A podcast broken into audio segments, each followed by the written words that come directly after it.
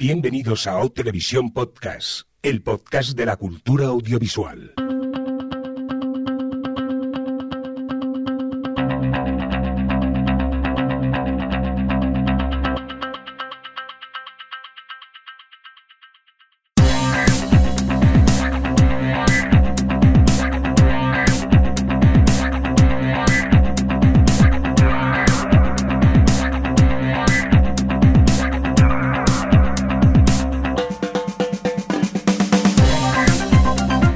Bienvenidos y bienvenidas a Televisión Podcast, el podcast de la cultura audiovisual en esta nueva edición, la que empezamos hoy y en este, la de hoy es la número 212, nuestro cómputo general y dicho en términos más televisivos, la S10E07, primera edición del año y que estamos grabando cada uno en nuestra casa, así que esperamos que todo funcione bien, que no explote nada y podáis escuchar tranquilamente el podcast.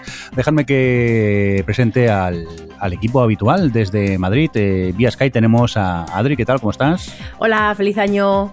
Muchas gracias, eh, feliz año. Confiésame una cosa, en estos 15 días, ¿cuántas veces has, eh, apuntando la fecha del día has puesto 2015 en lugar de 2016? Continuamente, todavía no me lo he aprendido. E, es más, yo pienso que estamos 2016 y cuando lo oye al ordenador eh, escribe 2015 automáticamente. Supongo que hasta, hasta, hasta, el 10 de febrero o así. Sí, no creo que nos acostumbremos al, cambio de año. También vía Skype desde Madrid tenemos a Alex. ¿Qué tal? ¿Cómo estás? Bien, aquí con ganas de volver a grabar el podcast, que ya hace tiempo. Pues sí, ya llevamos unos cuantos días así de, pausa. Vamos también a, saludar a, Javi, esta vez también desde Skype. ¿Qué tal, Javi? ¿Cómo estás? Bien, muy bien. Bueno, no te creas tampoco. Yo he empezado el año un poco mal porque tengo un esguince en la mandíbula de tanto reírme, en serio. ¿Perdón? Sí, sí, tengo un esguince de mandíbula derecha, en la derecha. ¿Podemos saber cuál era el chiste o algo? No sé, me estaba riendo y, y me quedé ahí clavado. Así que estoy intentando eliminar las comedias de mi vida. En serio. No, no, en serio. ¿No cenes con Jordi? No, no, no, en serio. No, me puedo reír, así que espero que no me hagáis reír mucho hoy. Muy bien, pues nada, vamos a intentar hacer todos los chistes malos que podamos, a ver si Javi ya, ya muere de dolor directamente. Por cierto, un cordial saludo también de quien nos habla con vosotros, el señor Mirindo. Vamos a, empezar ya, si os parece, a, hablar de un poco de cine y, televisión, que es lo nuestro. Pero antes de meternos en ello, queremos hablaros de, algo muy chulo, porque tenemos logo nuevo, ¿no, Javi? Así es, efectivamente. Le hicimos un encargo a, a nuestras amigas, tenemos unas amigas que se dedican a hacer diseño y estas cosas, y nos han hecho un diseño pues muy chulo, la verdad que muy chulo, muy chulo y ya lo tenemos ahí disponible para que lo podáis ver. Sí, lo tenemos ya en la página web, eh, en nuestro Twitter, en Facebook y en todos lados donde podemos ponerlo y tal. Por cierto, con nuestras amigas, la empresa de nuestras amigas se llama Bittersweet, que ya en breve pondremos un, pequeño bar en la web para que podáis ver el trabajo que hacen, que hacen cosas muy chulas. Sí, yo estuve mirando cuando nos pasasteis el logo en la página que tienen y hacen un montón de diseños personalizados y tal, y la verdad es que tiene una pinta, pero vamos, a mí yo decir que me encanta el logo porque creo que capta muy bien nuestra esencia así cachonda y molona. Hola, desde la humildad dicho, ¿no, Adri? Yo siempre. Muy bien. Pues eh, nada, dicho esto, ya sí que nos vamos a por temas de cine y televisión y empezamos con los, la entrega de los eh, ganadores de los Globos de Oro que se celebraron hace pocos días y que Alex nos va a contar un poquito eh, qué pasó, qué, quién se llevó premios. Cuéntanos. Bueno, primero, ¿los visteis? ¿Qué tal os pareció la gala? Sí, ¿Qué tal la ah, gala? Sosa total. Sosa aburrida, si no fuera por Ricky Gervais, aquello era horror, horror. Esperarse al día siguiente y ver lo que ha pasado, porque ni siquiera los, los que iban presentando la gala estaban, o sea, los que presentaban los premios eran todos aburridísimos y el único que destacó un poco fue Ricky Gervais y su cerveza. Y, y, yo creo que ya esta vez ya sí que no lo vuelven a llamar, porque se ha pasado tres pueblos o cuatro ya y, y ya vamos. yo creo que ya sí que Y la audiencia se fue al garete, pero ya del todo, mm. además. No sé, yo los Globos de Oro siempre me, me, habían gustado un poco, pero me parecían más dinámicos que los Oscar, que siempre tienes la parte de premios técnicos que hace que el ritmo baje un poco. Pero bueno, si decís que fueron un coñazo, pues vaya. Yo me aburrí bastante, ¿eh? es lo que dice Javi. Alguna, algunas intervenciones de Rick Gervais se podían ver, pero el resto, encima, eh, el, streaming que vi, eh, continuamente lo censuraban. No sé si es que como allí hay mucho alcohol o qué, los, que iban presentando se iban soltando un poco la lengua, pero continuamente, como acostumbran a hacer estas galas que hay un pequeño delay, quitaban el sonido y te perdías la mitad de las intervenciones porque no te enterabas muy bien de lo que estaba pasando. Y luego, aparte, que cada vez que daban un premio, me ponía añade los nervios. Porque, no sé, es que normalmente nos pasa siempre con los globos de oro, pero que este año creo que se han lucido con los premios que, han dado. Bueno, hubo, una anécdota que en la película de The Martian, que le dieron el, premio, eh, pues eh, salió Ridley Scott y empezó a hablar. Empezó a hablar y, a soltar. Y llegó un momento que, que empezó a sonar la música diciendo, hey, que te tienes que ir. Y dice, no, no me da la gana de irme. Y el tío siguió hablando y le iban dando toque. Dice que no, que no me quiero ir, que voy a seguir hablando, que me da lo mismo. Y se tiró, pues no sé cuántos rato más, pero así, muy anárquico todo. Ay, de ese musical que es Marte, ¿no? Efectivamente, musical o comedia. No me ha quedado muy claro. Venga, pues vamos a hablar un poquito de algunos de los premios. Alex, cuéntame. Pues nada, ha habido sorpresas, o bueno, como siempre le gusta a los Globos de Oro, que es reconocer las novedades y salirse un poco de lo previsible. En Mejor Serie de Drama ganó Mr. Robot, una de las revelaciones de este verano. Y en Mejor Serie Comedia Musical ganó Mozart in the Jungle. Otra sorpresa también dentro de lo que se podía esperar que ganase Transparent. Sí, o alguna, porque da la sensación de que Mozart in the Jungle todavía no eh, tenía la suficiente popularidad para ganar en unos premios como los Globos de Oro, por mucho que les guste premiar las novedades, pero mm, la verdad es que a mí me sorprendió mucho encontrarme con, esta serie ahí. Supongo que el, el este, Gael García Bernal tiene mucho que ver, no lo sé. Aquí Javi la ha visto, ¿no? Sí, sí. Sí, yo la vi, yo vi la primera temporada, ¿eh? Por eso, o sea, me sorprende. Me sorprende por muchos, por muchos motivos. Yo, eh, que he visto la segunda, que la he visto del tirón porque es que no podía parar de verlo, a mí me ha encantado mucho. Me ha encantado y, me lo he pasado muy bien. Así que para mí, yo he estado muy contento. Cuando dijeron Mozart in the Jungle, pues la verdad que muy contento. O sea, que, muy bien. Yo la recomiendo porque verdaderamente a mí esta segunda temporada todavía me ha gustado más que la primera. Una vez ya sabes eh, los personajes, los conoces, y las tramas son distintas y son muy entrañables todos y muy bien. Yo he de decir de esta segunda que me la vi de una sentada porque siempre me pasa lo mismo con Mozart in the Jungle. Empiezas a ver uno, se acaba, ves el otro, el otro, el otro y cuando te das cuenta te has quedado sin. Aparte es cortita, creo que son 10 episodios de apenas media hora. Y es eso es, una serie con la que tampoco te ríes a carcajadas, pero lo que me cuentan me entretiene mucho y quieres saber más de lo que les ocurre a los personajes. Y, yo desde aquí la, recomiendo y me alegro por el premio que ganaron. Quizá habían otras comedias mm, que se lo merecían más, pero son los globos de oro. Entonces ya sabemos que los premios son un poco randoms. ¿Qué otros premios dieron, Alex? Tengo una teoría sobre ti, Mirindo. Y es que creo que o ves la serie cenando o te las ves de maratón. no, tampoco es eso. Hay voy viendo. depende del día. Confesiones en OTV. no, es que hay series que a veces te. Es que depende de lo que te, te, pida el cuerpo en ese momento. Sí que hay series que veo cenando, pero después de ver de cenar sigo viendo más. Y entonces eh, depende del día, ya os digo, hay momentos que hay series que me gusta maratonear y hay series que prefiero ver al día, ver su episodio y la semana siguiente ver el, ver el otro. Que últimamente llevas ahí una buena racha de maratones que te estás dando. Bueno, claro, es que como he estado un poco convaleciente, que me he hecho daño en un pie, pues lo único que podía hacer era hacer reposo y estar tumbado en el sofá, pues he aprovechado el tiempo y entre Navidades y esta semanita que he estado así de, de, baja he, he, maratoneado un poco, eso sí que lo, lo confieso. Pero dejemos de hablar de mí y sigamos hablando de premios, por favor. Pues ahora vamos a los premios a los actores. Tenemos en drama Mejor Actriz, se lo llevó Taraji P. Henson por el personaje de Cookie, algo completamente merecido. Y aunque fue una sorpresa porque se esperaba que se lo llevase Viola Davis. En Mejor Actor de Serie se lo llevó John Hamm por Mad Men, por la última temporada de la serie. Mejor actriz de comedia musical, aquí mm, hubo una sorpresa. El premio fue para Rachel Bloom, la protagonista de Crazy Girlfriend, que creo que por aquí no ha aparecido muy bien ese premio. ¿O os ha parecido bien?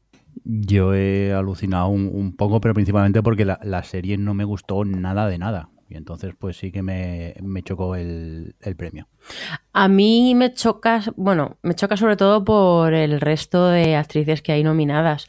Pero ella, aunque la serie a mí no me gustó nada, ella no lo hace mal. Ella tiene un papel así. No, no, creo que la palabra sea difícil, pero sí que es como llamativo. Entonces, no sé, yo creo que al final los Globos de Oro es eso, les gusta les gusta sorprender y de repente decir, nosotros hemos dado los primeros un premio a Crazy de Girlfriend.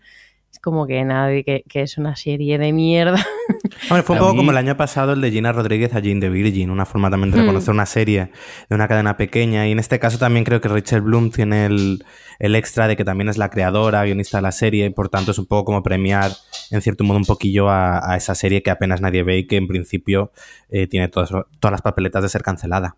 A mí me gustó mucho la definición que hizo Ricky Gervais de, lo que eran los globos de oro, que son unos premios que dan unos señores periodistas para poder hacerse selfies con los famosos. Hombre, es la verdad total. Venga, sigamos con, más premios. El mejor actor de serie de comedia musical se lo llevó Gael García Bernal por Mozart in the Jungle. Luego, en actor de reparto fue para Christian Slater por Mr. Robot. Oye, mira, este actor que era un gafe y se dedicaba a cancelar series y ahora ganando un, un Globo de Oro, aunque no sé yo si es de lo mejor de la serie. oye, oye, quería decir una cosa eh, en cuanto a mejor actor de serie, de comedia musical, no tanto por el, papel que hace Gael García Bernal, que me parece buenísimo, o sea, de lo mejor de la serie, y que también los otros están muy bien, todo el mundo se esperaba quizás que fuera Jeffrey Tambor y tal, pero ver la gala, la gala, el careto de Patrick Stewart, cuando le dan el premio a García Bernal, la cara de aquella de, o sea, os reíros de Tommy Lee Jones aquella vez en los, en los Oscars, porque era era que yo, creo que mataba a alguien. Si hubiera tenido los poderes del de, profesor Xavier, de, los X-Men, yo creo que mata a alguien en ese momento. A mí me gustó en, este premio que comenta Javi, eh, Asís Ansari, que apareció leyendo un libro que decía algo así como ¿Cómo perder dignamente ante ah, el sí, sí, sí, sí, sí, es verdad. Venga, eh, por cierto, hablábamos también del de Christian Slater. Yo no creo que se lo mereciera. ¿eh? Para mí, Christian Slater hacía de Christian Slater, como siempre, y no creo que sea lo mejor de, de Mr. Robot, sinceramente. Ni muchísimo menos. De hecho, su papel, es más que eso, no es un papel que ni siquiera tenga carisma, ni, ni tenga especial presencia. Realmente al que tenían que haber eh, premiado era a Rami Malek y al final no le han dado a él el premio. O sea que se lo dieron a John Hamm. Yo creo que se lo merecía mucho más eh, Ben Mendelssohn en, por su papel en Bloodline. Pero bueno, volvemos a lo de siempre. Son los globos de oro. Sigamos. Son premios. Eh, los globos de oro lo votan 70 personas, literalmente. Entonces, al final. bueno, seguimos con mejor actriz de reparto que va para Maura Tierney, o como se diga, por The Affair, la serie que el año pasado ganó mejor drama y este año habían pasado de ella. Y luego, por último, en, el en el apartado de miniseries, aquí hubo alguna que otra, bueno, sorpresa, dependiendo. En mejor miniserie o película ganó Wolf Hall en vez de American Horror Story, como suele hacer, o Fargo, que será lo que esperado. Y en mejor actriz de miniserie ganó Lady Gaga por encima de Kirsten Dunst o Felicity Huffman. ¿Qué os parece ese premio? Con el GIF que ha poblado internet de Leonardo DiCaprio reaccionando. ¿Lo habéis visto, no? Sí, pues este no, sí, sí, Pues nada, que pasa justo por su lado cuando va a recoger el premio y tal. Y pone cara de como, como de medio reírse de ella. En plan, jijiji, y de repente pasa por su lado es como, uy, upsí. Vamos, en resumen, que los, los, Globos de Oro han sido un poco como cada año, ¿no? Que, que, sorprenden a veces los, los ganadores de estos premios. Pues sí, y un poco el premiar estrellas, se nota mucho que es eso, que si has estado en cine seguramente te den el Globo de Oro en televisión. Muy bien, pues si os parece, vamos a dejar un poco de lado los eh, globos de oro y nos vamos a, hablar un poco de información, que últimamente casi nunca hablamos de información, siempre estamos, como se estrenan tantas series, siempre estamos hablando de lo que hemos visto y, poca noticia. Eh, cuéntanos, una renovación que creo que tanto a Adri como a Alex os va a gustar, ¿no? Sí, que el otro día en el eh, anunció Showtime que había renovado Shameless por una séptima temporada. Justo ahora mismo acaba de comenzar la sexta. Y ya de paso aprovechamos para hablar lo que nos había parecido la quinta, una temporada que en su momento cuando emitieron dejamos un poco ya aparcada tanto Adri como yo y que hemos retomado en Navidad. Y nada, yo he de decir que ha sido una temporada que me ha gustado mucho, que había leído comentarios de que bajaba un poco el nivel o que entraba en piloto automático, pero estoy bastante en desacuerdo. Creo que la serie sigue siendo eh, irreverente y loca como ella sola, que los personajes siguen siendo muy carismáticos y que las tramas en general todas han estado al nivel que suele acostumbrar la serie. Sí, estoy de acuerdo con Alex que ha sido una temporada que ha aprovechado muy bien a personajes nuevos, que ha recuperado alguno y le ha dado, y, además, bueno, es capaz de, darte tramas muy intensas dramáticamente y luego otras que, son más absurdas y que no se toman en serio. Eh, o sea, por no entrar en spoilers así hablando en abstracto, han conseguido dar un giro a alguno de los personajes, eh, han conseguido, pues, como van evolucionando. A mí me gusta sobre todo de Shameless que, joder, han pasado ya seis años y sobre todo los niños, los chavales pequeños se nota cómo van, van creciendo y, sus tramas van eh, siendo un poco más adultas, entonces se van adaptando muy bien al estado vital de cada personaje en cada temporada. Y no sé, a mí me ha gustado mucho, me sorprendió, yo no había leído cosas malas, pero sí me sorprendió cuando Alex me dijo que, la gente no había estado tan contenta. Y yo creo que Shameless sigue estando muy a la altura de, su, de la calidad que lleva teniendo desde la primera temporada. Yo lo único que pido es que después de la séptima cierran la serie, porque Showtime es muy dada a alargar las series hasta el infinito y más allá, y creo que es una serie que está manteniendo muy bien el nivel y que siete temporadas sería perfecto, y no intentar alargarlo. Sí, estaría bien, sobre todo si como siguen los mismos creadores, pues ya antes de que la cosa se, se agote y se agoten ellos y tal, que lo cierren. Además, en la séptima es cuando se renegocian contratos, así que supongo que, hay probabilidades de que esto sea así. Muy bien, pues eh, dicho esto, nos vamos a por el cine y antes dejarme que ponga este indicativo. La noticia Star Wars de la semana.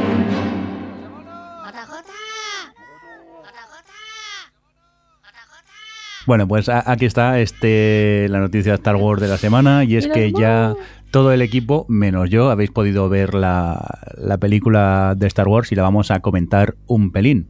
Yo diré que no la he visto todavía porque soy un flojo, algún día tendría que ir al cine y principalmente porque el otro día vino un, el hijo de un amigo a casa, le preguntamos, ¿qué tal? Bien, he ido al cine, he visto Star Wars y pasa esto, ¡pum! Y me hicieron el spoiler de todos los spoilers, que lo sepáis. Nosotros vamos a comentarla sin spoilers, ¿no, Adri? Sí, sí, la comentamos sin spoilers. Eh, yo la verdad es que estaba bastante mm, bastante que me da un poco igual eh, indiferente era la palabra que estaba buscando. Y tenía curiosidad como cualquier otro otro blockbuster así que me pueda llamar la atención yo no soy especialmente fan del, universo Star Wars ni las anteriores o sea, las, antiguas me parecen entretenidas que de hecho he aprovechado para volver a verlas justo antes de esta y bueno pues sí me parecen películas de aventura y ciencia ficción que están entretenidas y tal pero no me generan este esta pasión pero he de decir que con el despertar de la fuerza eh, me lo pasé muy bien. Es una película muy, muy entretenida. Es muy, muy buen cine de aventuras y sobre todo se disfruta mucho a nivel visual. Yo las batallas y, ciertos momentos eh, con la puesta en escena estaba muy a tope, la verdad. Y luego ella, la protagonista, me encantó. Me gusta como personaje femenino. Me gusta que al final es una especie de, bueno, así en abstracto, ¿eh? una especie de reboot de de, o remake de la primera película de Star Wars ever y me gusta cómo van adaptando un poco todos, toda aquella estructura argumental a la, nueva película con el personaje eh, femenino y tal y estoy diciendo mucho y tal. Y, no sé, yo me lo pasé bien, me lo pasé bien y me aportaba algunas cosas sobre los personajes que, me hacían que me mantuviese interesada, incluso, incluso en plan emocionada en algún momento, pero yo sé que es muy fácil. ¿A que sí, Alex? Sí, la verdad, que tú lloras con cualquier cosa. Era, mi forma de darte paso, pero tú verás. no, yo, yo usaría, eh, eh, has alabado algo que para mí no me gustó, me molestó un poco, y era que siguiese demasiado los pasos de la primera película. Que te pueden contar spoilers, pero no hace falta que te cuenten spoilers porque sabes lo que va a ocurrir porque lo has visto en el episodio 4 es muy seguir el mismo esquema, la historia muy parecida, pero eh, a su favor eso, los personajes nuevos tienen su carisma, la peli es muy entretenida y se deja ver bastante bien.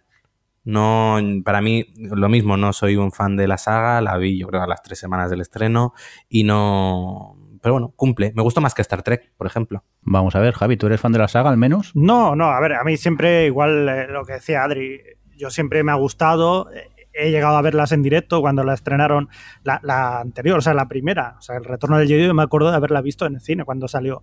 Y bueno, claro, yo las he estado siguiendo como todo buen, más o menos fan de cine, pero que no soy especialmente fan y sin embargo me lo he pasado muy bien en el cine. No, no aquello para decir levantarme de la butaca y aplaudir, pero la verdad que me lo he pasado muy bien y es una película que no tenía muchas esperanzas en ella, tampoco, no tenía nada preconcebido de ella, o sea, open, open mind ahí y a ver lo que salía y la verdad que me lo he pasado muy bien, a pesar de que no soy muy fan de JJ, ya lo sabéis, pues yo creo que está, está muy bien. Lo que sí que en este caso debo decir, al igual que Adri, que el problema que le he encontrado es que quizás sea demasiado parecida a la primera saga y que quizás sea un falso reboot, por así decirlo. Pero yo que no la, no la he visto, pero el que sea como un poco, digamos, homenaje a, la primera saga, quizás lo que quiere no, no, la gente, ¿no? No es un homenaje. No es un homenaje, pero no es un homenaje. ¿eh? No, son continuas referencias a, las otras sagas, sobre todo a la primera. Y a mí me parece normal porque representa qué, pasa después, entonces es normal y está muy ambientada o para que le guste a los fans y al que no le gusta también los puede ver igualmente. O sea que prácticamente lo puede Sí, yo, yo creo que se ve muy clara la diferencia, por ejemplo, por ponerlo en perspectiva, con Jurassic World, que también era una, una secuela, no era un reboot, pero era una secuela en la que, pues bueno, estaba siempre presente en las anteriores, pero a modo de homenaje más y incluso tenían algunos, eh, que ya lo hablamos, no sé si lo hablamos en su momento, pero eh, tenían incluso partes de la película original de la primera de Jurassic Park, eh, estaban trasladadas al nuevo parque, pero está, eran muy, muy parecidas. Pero eso sí que se veía más como un homenaje. Aquí se nota que, que es una continuación, que es otra, que quieren mostrar cómo ampliar el universo de Star Wars, y, y pero bueno, lo han hecho sobre ese, sobre ese esquema de que, que plantearon con la primera película. Veremos sobre todo hacia dónde va ahora, porque esta primera sales de ella como con mucha sensación de, episodio piloto, de bueno, esta es como la, una gran introducción. Pero bueno, así por, por, comentar, ya que, creo que es interesante, eh, yo lo he estado siguiendo con, mucha pasión por, lo que, porque me reportaba dinero en mi juego falso de la bolsa, eh, todo el tema de la taquilla de Star Wars. Y, nada, ya ha batido, ya está la primera eh, del récord de la historia de la taquilla americana con, con 900 millones de dólares y, ya ha superado a Titanic en el, en el cómputo global de... de ya la ha superado. Vamos, sí, la taquilla... ¿Eh? Ya, la, ya superado los 2.000 millones. Eh, estaba a punto. El otro día eh, leía que, en plan, cuando se sepan las audiencias de esta tarde. ¿Superando la, recaudación o la cantidad de, gente que la ha visto? No, recaudación. no, recaudación. Claro que la recaudación es más fácil que la superen ahora. Claro, o sea, si luego había que ver cómo está ajustado la inflación. Pensemos que Avatar está la primera ahora mismo del, del ranking mundial, pero luego si la ves en el ajustado a la inflación, creo que está como el puesto 14 o 15. O sea que eso, claro, es muy relativo, porque claro, las entradas cuestan más, el 3D, este tipo de cosas. No, pero, por ahora, por ahora vamos, no, no ha superado ya Titanic, estaba a punto. Lo está 1700. Todavía no. 1700 lleva Star Wars y Titanic está en 2100 y Avatar en 2700. Sí. lo de Avatar ya es lo que ya los expertos y tal están diciendo que es bastante poco probable que, que el alcance, sobre todo por, cómo ha ido perdiendo en el mercado internacional eh, con el paso de las semanas, ya es difícil. Titanic sí que lo daban por bastante seguro que lo fuese a, pasar, pero vamos, lo que ha ganado eh, Star Wars con esta película de merchandising no lo gana Avatar en tres vidas. Ahí se ha notado mucho la, mano de Disney. Tengo amigos que por lo menos le han echado pestes primero de la película, porque no les ha gustado, quizás esperaban muchísimo más, eh, por así decirlo, porque eran muy fans, pero luego también eh, yo creo que ha sido excesivo lo que ha hecho Disney con el merchandising. Pero te voy a contar una cosa. Justo eh, el primer fin de semana que se estrenó Star Wars, yo hice ahí un super mega artículo para Chataca y me estoy informando de cómo habían hecho la promoción y el marketing y tal. Y realmente eh, Disney ha, ha, invertido mucho menos dinero en el marketing de Star Wars que el resto de las películas. No, no, eso seguro. No es que no ha sido Disney. Ya, es todo lo que está alrededor. Claro, es que ya no es que Disney, lo que pasa es que Disney tiene una franquicia que ya está posicionada por sí misma y las marcas han pagado ellas a Disney para poder utilizar la marca en sus propios productos. Entonces han amasado, desde antes de que ella se estrenase, habían amasado cantidades ingentes de dinero por, por, por todas las marcas. Pues yo que EA, me acuerdo que se había pagado 50 millones de dólares para poder utilizar eh, cosas asociadas a la marca. y al final es que yo me acuerdo de ir eh, cuando iba, estaba haciendo la compra de los Reyes y tal, por las tiendas y ver escaparates, hasta los sitios más eh, impensables había cosas de Star Wars. Y eso no es Disney, sino las marcas que les interesa poner Star Wars en, su, en sus camisetas, en su lo que sea. había marcas muy locas, por ejemplo, recuerdo que vi una aseguradora, que era como, tiene que ver una aseguradora con Star Wars? Que pues era ya un poco asociarse por asociarte, es como piensa un poco también. Sí, asociar el nombre algo. Sí, sí, sí. ¿La bolsa de naranjas la visteis? La bolsa de naranjas. ¿Qué dice Jordi? La bolsa de naranjas, si la visteis. Sí. La bolsa de naranjas. Una bolsa de naranjas de Star Wars, sí. Sí, una bolsa de 5 kilos de naranjas con, con el logo ah, de Star sí, Wars. es verdad. sí, me la, pasaste por WhatsApp. Ya, sí, eso es las cosas. de naranja de Star Wars que viene en el Tatooine o, o, no lo sé. Que se nos está yendo de las manos. el, el, tema friki se nos está yendo de las manos. Eso sí, ¿eh? muñecas de la protagonista, pocas. Pues oye, estuve en la, en la Disney Store el otro día y, y ahora veo más cosas de Rey. La verdad por, eh, porque yo también estaba un poco cabreada porque de Leia casi nunca había nada, solo muñecos con el bikini, pero, pero de todo lo demás, claro, pero si, si te fijas en el merchandising que hay, realmente la mayoría es todo de merchandising que, o sea, de, de, cosas que ya existían, ¿no? De los Stormtroopers y, todas, y de todas estas cosas. Lo que pasa es que el, el muñequito este, el BB8, pues sí que es muy muñequeable y, y luego yo sí que decía, bueno, que casi no veo nada de Rey, pero luego ya he visto la Disney Store que tenían el, el disfraz, el pijama, la vara esa que lleva, las gafas, todo, lo tenían todo. Estamos hablando de, de, una, de una serie de películas que lo que más mola es el malo y los malos, o sea que, que quizás aquí eh, tendrían que haber hecho, bueno, quizás el Capitán Phantom, ¿no? Que es la, ¿cómo se llama? Ah, que es la de, que sale en Juego de Tronos, ahora no me acuerdo. Ah, sí, la de. Sí, bueno, sabemos quién dices.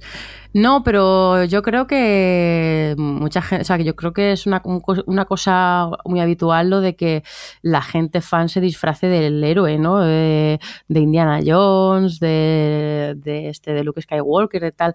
Pero las chicas no.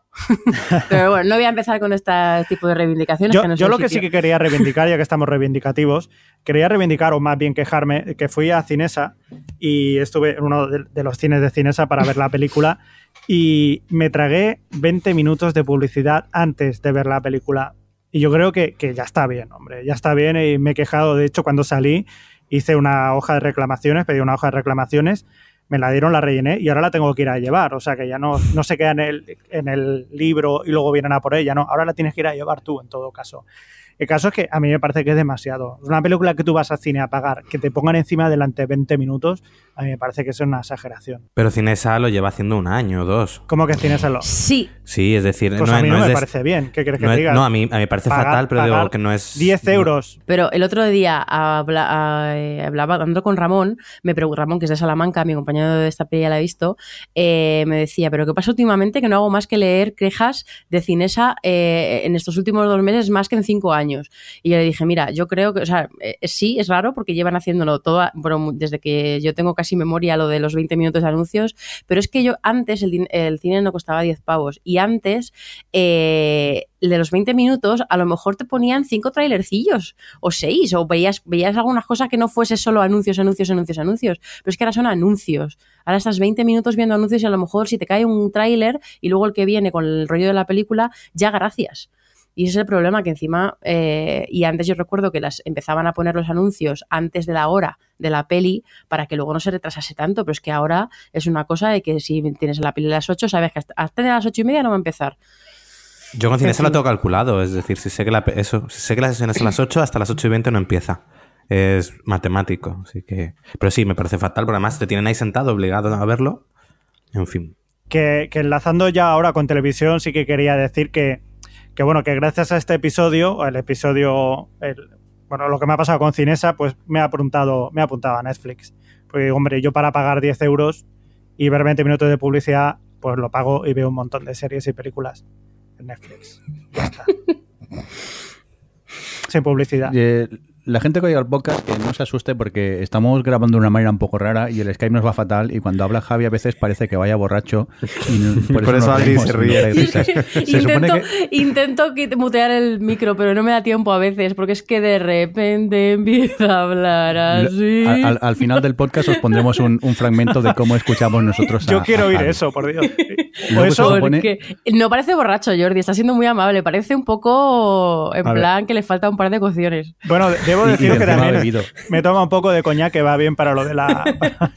Para, lo Sí, sí, la, verdad que voy un poquillo así cocido. O sea que no os asustéis, se supone que se está grabando bien, pero nosotros lo oímos así de esta manera y por eso a veces si oiréis durante el podcast que se nos escapa un poco la risilla de fondo, no, no os asustéis. Al final del podcast os pondremos un, un, ejemplo de cómo estamos escuchando hoy a, Javi. Javi, que nos comentabas que te has hecho Netflix. Sí, señor. ¿Contento o qué? Sí, sí, sí, de momento sí, muy bien muy contento. Yo creo que ya lo tengo amortizado en dos días, o sea que bien, bien. ¿Y tú que siempre te quejas de que tu zona la velocidad de la DSL es bastante lamentable, lo puedes pues, ver bien o qué? Mira, yo lo que más duda tenía era eso, que no sabía si iba a llegar bien la velocidad y todo eso. Y de momento me lo he cogido en velocidad estándar, o sea, en calidad estándar, y sí, de momento muy bien. Alguna vez se me ha quedado un poco colgado porque ya os digo que tengo una, unas conexiones así bastante malas, pero en general sí, bastante bien. O sea que muy contento. Muy bien, pues eh, nada, nos alegramos que estés ya en la familia Netflix y disfrutes de, muchas de, las cosas que tienen por allí colgadas. De todas formas, eh, sigo, sigo diciendo que prefiero el zombie. ¿Sí? ¿Por? Porque tiene más series y más pelis. Bueno, dale, es tiempo que también. Ya, ya, ya, pero ahora mismo, a día de hoy, pues es eso.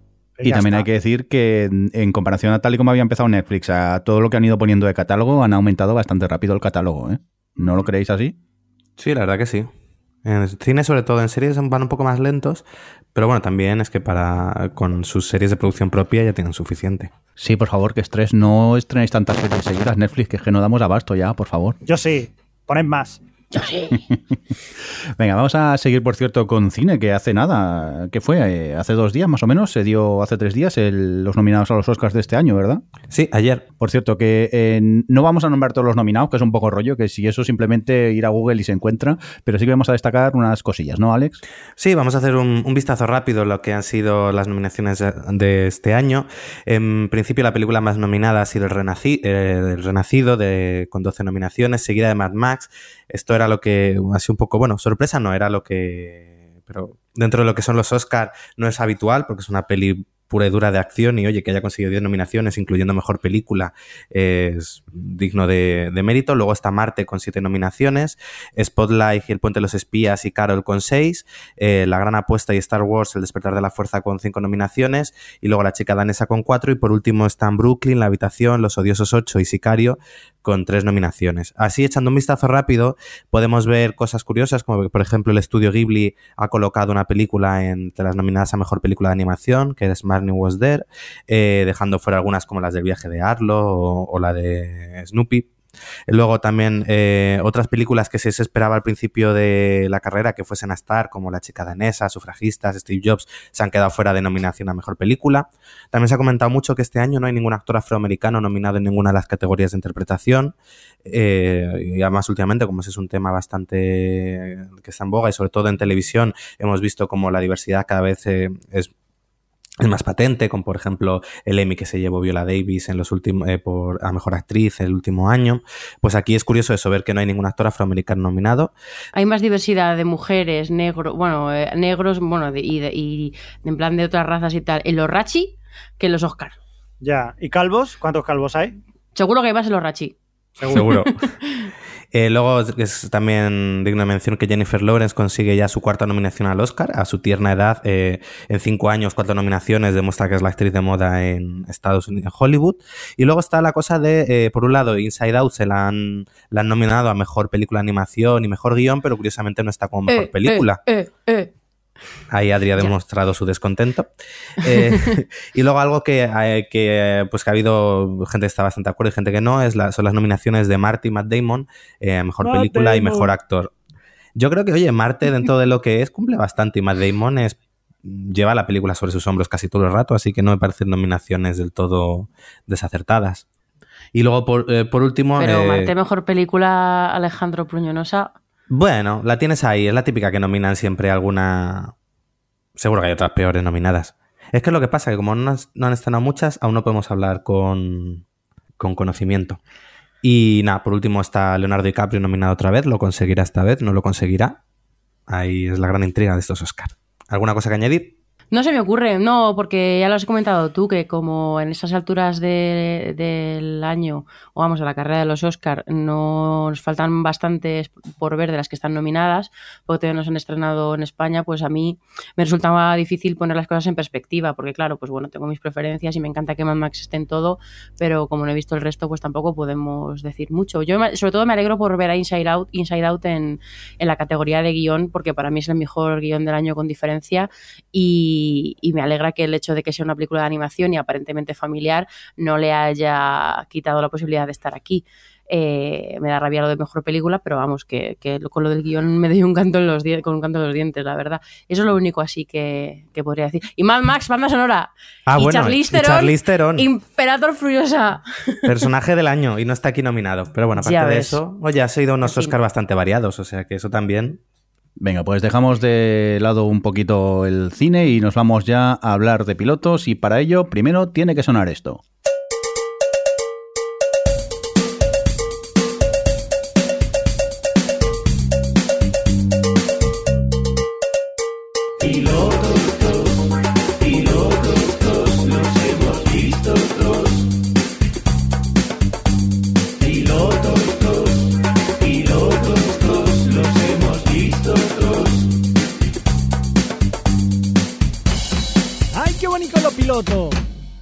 Rico, muy rico. Bueno, pues eh, como siempre, tras esta bonita melodía del Pilotos 2, vamos a hablar de unos pocos porque hace días que no tenemos podcast y se han estrenado bastantes cosillas y vamos a empezar eh, con, con humor. Empezamos con este Superstore, ¿no, Adri? Sí, tenemos una nueva comedia que a mí personalmente me recordaba a las que hace Michael Sur, el, uno de los creadores de, de Office y Parks and Recreation y tal, que bueno, pues el lugar de trabajo donde, donde es la comedia es en una, en una tienda en una tienda, en una tienda de comida, bueno, es una tienda, un supermercado, eso, que no me salía la palabra, supermercado. Y, y bueno, pues lo típico, eh, personajes eh, raritos, situaciones un poco absurdas y tal. Mm, es bastante, es simpática y yo creo que es ese tipo de comedias que, que tienen potencial, que dices, si le pillan el punto a los secundarios, como pasó en su momento con The Office, que a la que ves tres o cuatro y, y tú le pillas el punto y también los guionistas les, les pillan el punto, pues puedes tener algo bueno, pero así de base me, me, resultó pues simplota y, y, bueno, pero entretenidilla. ¿A ti qué te ha parecido, Jordi? ¿Has visto más episodios, Adri? no, solo vi el primero.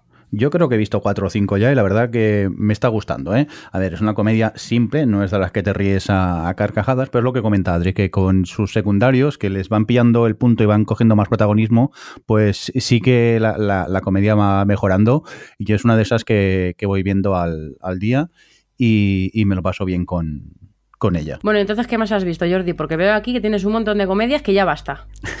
ya sabes que a mí las comedias me van, entonces he aprovechado.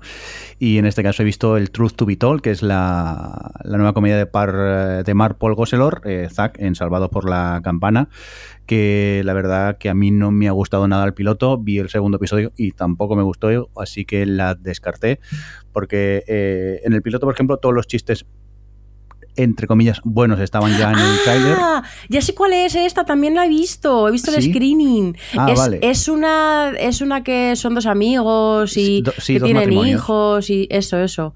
Que era como ver una comedia con chistes eh, de, de, de, de, matrimonios y tal de los 50, pero con chavales de 30 de 2015, que era como, eh, ¿qué es esto? No sé, no sé qué está pasando. Los típicos chistes de viejos verdes.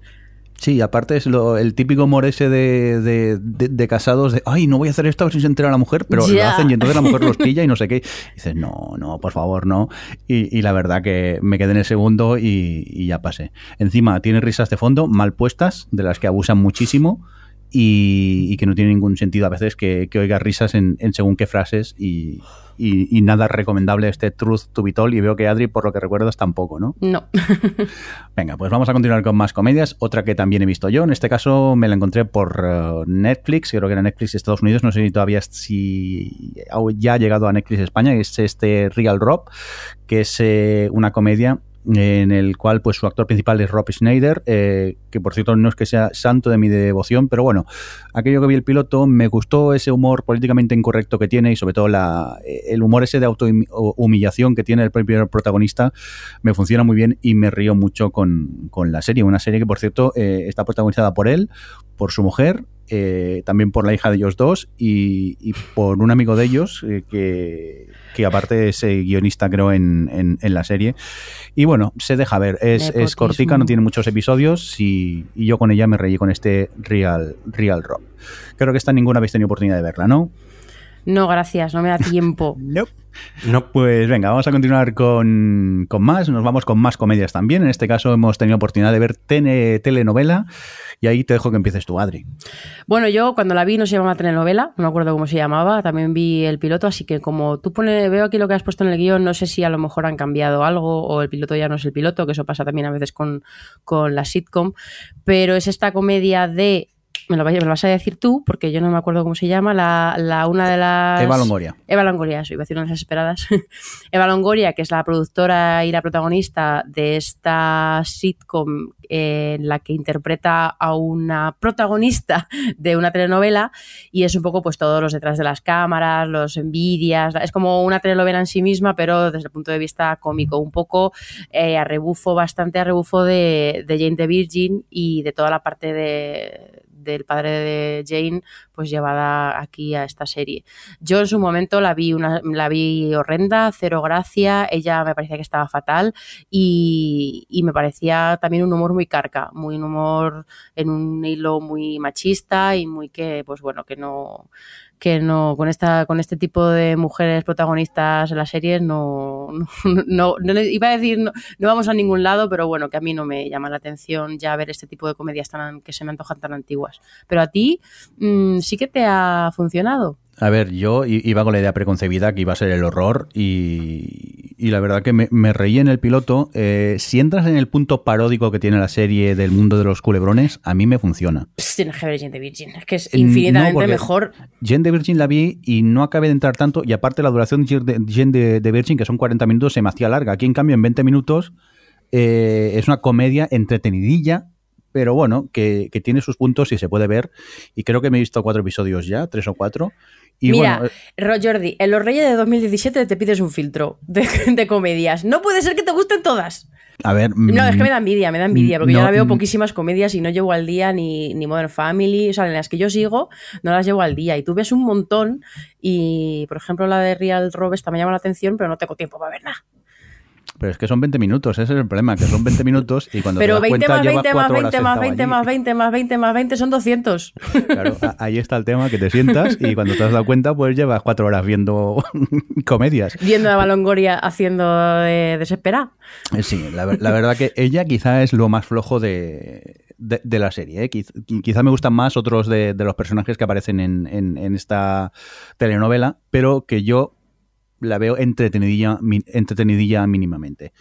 Pero bueno, vamos a continuar con más cosillas porque hemos visto demasiados pilotos, creo yo, y en este caso este de Shannara Chronicles, eh, que creo que habéis visto tanto Adri como tú, Alex. Empezamos contigo, Alex, que parece que os han cantado a los dos, ¿no? Pues no, para nada, qué horror. Eh, en primer lugar, es, eh, quiere presentarte muchísimas cosas en muy poco tiempo. Es como, quiero presentar todo esto para empezar la historia. Entonces ocurren muchísimas cosas, te da todo igual porque los personajes no les ha dado tiempo a construirte nada y te quiere decir, esta es la heroína, esta te tiene que caer bien, esto es la relación amorosa entre estos tal, en 15 minutos. Y, no, no así no se hacen las cosas. Y luego, aunque visualmente pueda dar un poquillo el pego así, con ese aire un poquito a videojuego y tal, eh, la historia y la historia es tan manida y sobre todo los actores son tan intercambiables que casi hasta los confundes unos con otros. Que no, no es MTV y la verdad que tampoco había muchas esperanzas, pero los trailers pintaban bien y nada, una decepción. Yo eh, tengo que decir que iba con cierta expectativa porque eh, había leído cosas buenas en Twitter y la gente estaba comentando que era como muy fantasía clásica, que bebía mucho El Señor de los Anillos, que no sé qué, que visualmente estaba guay, eh, la intro me parece que está bien, bueno, ya la, la habían utilizado como promoción, la vi y me llamó la atención, dije, bueno, pues vamos a ver esta cosa. Y, y estoy totalmente de acuerdo con Alex en que es un rollo eh, es cierto que es muy. O sea, ya no es que sea clásica, es que es muy básica. Y Los Señor de los Anillos se parece en que, bueno, pues es, es, fantasía y entonces hay, hay elfos y hay trolls y hay mmm, estos, los otros, los orcos, y hay todas estas cosas que es, pues es la típica metodología de este tipo de historias, pero al final. Eh, es lo que dice Alex, que avanza demasiadas cosas en el primer capítulo. Si se hubiesen centrado en los dos protas, hubiese funcionado muchísimo mejor. Y, y luego se toma muy en serio a sí misma en algunos momentos. Y sobre todo que es que la veo tan predecible que no me aporta nada nuevo. Pensaba que iba a tener algún factor sorprendente. De hecho, no empieza mal con la carrera esta por el bosque y tal, pero cuando empieza a abrir universo dices, pues es que yo creo que todo lo que me está mostrando me llama más la atención. O sea. Me llama menos la atención por mostrarme tanto que, que si hubiese sido al contrario. Pero bueno. Y luego le estoy, estoy leyendo gente que ya se está enganchando y la está viendo, eh, porque se ha metido en España y tal. Y a la gente le está gustando un montón. A lo mejor es Entonces que ya somos. Poco... Ya, Adri, ya como hemos superado ahora, la treintena. Ahora estoy un poco ¿no? confusa porque estaré. A lo mejor se nos queda ya pequeña. O gran, sí, pequeña. Ya somos mayores y adultos. no sé. ¿Hemos superado un TV, Alex? Eh, sí, porque el otro día intenté no. reengancharme por cuarta vez a Teen Wolf y no hubo manera, ¿eh? Aguanté 10 minutos de Teen Wolf, con lo que yo he sido. Ay, madurez. Ya, qué horror. A lo mejor es que estamos hiper hiper oversaturados de ver tantas series y nos es difícil poder engancharnos a todas ya. ¿eh? Uy, yo lo tengo muy claro, ¿eh? ahora mismo soy eh, bastante más exigente con lo que veo. Series que antes sí que tenía tiempo de quizá concederle un par de capítulos o tres. No hubiese sido el caso de Sanara porque ni siquiera acabé el piloto doble este que duraba una hora y pico. Creo que a la hora o así dije, ya no puedo más con esto, un poquito menos de una hora.